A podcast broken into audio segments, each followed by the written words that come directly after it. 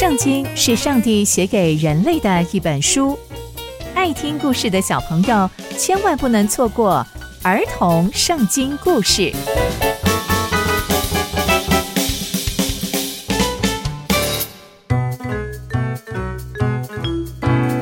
各位亲爱的大朋友、小朋友们，大家好，我是佩珊姐姐。小朋友们，今天佩珊姐姐要跟大家分享的故事是示巴背叛大卫王。我们在前一集中知道，大卫王要回到耶路撒冷，而在路程中还引起了犹大支派跟以色列其他支派的争端。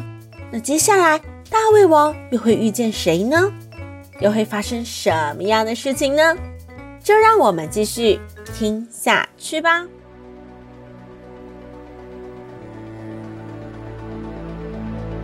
他们在路程中恰巧遇到了一位流氓。叫做示巴，我们就称他叫做示巴流氓。他吹着号角说：“哎，以色列的百姓啊，这个大卫身上给我们的有什么呢？我们在他身上拿不到什么东西呀！哈，以色列人啊，你们都回到自己的帐篷去吧。”有一些以色列人听到示巴流氓这样说，就说：“哎，好像有道理耶。”所以这些以色列百姓啊，就离开了大卫，不跟随大卫了，就上山去跟随了这个示巴流氓。而犹大人呢，紧紧地跟随大卫王，从约旦河直到耶路撒冷。那大卫王呢，回到耶路撒冷的宫中，他就把那些留下来看守王宫的那十个妃嫔捉起来，关在禁宫里面，就是冷宫。虽然供养他们，却不再亲近他们，直到他们过世的日子都是这样的。那这位示巴呢，就召集了许多许多的以色列百姓，准备要叛变喽。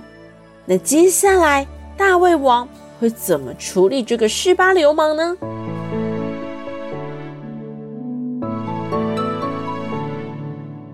从今天的故事，我们可以知道。示巴流氓趁着以色列百姓以及犹大支派吵成一团的时候，故意挑拨离间，背叛大卫王。那有没有人跟随他呢？有的，就是那些以色列其他支派的人，而犹大支派仍然紧紧地跟随大卫王。这其实也说明了以色列百姓其他的以色列支派其实。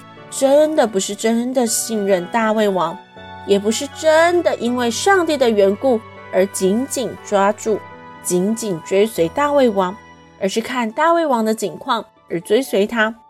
小朋友们，这也让我们反思：我们跟随上帝是不是因为自己的生活风平浪静呢？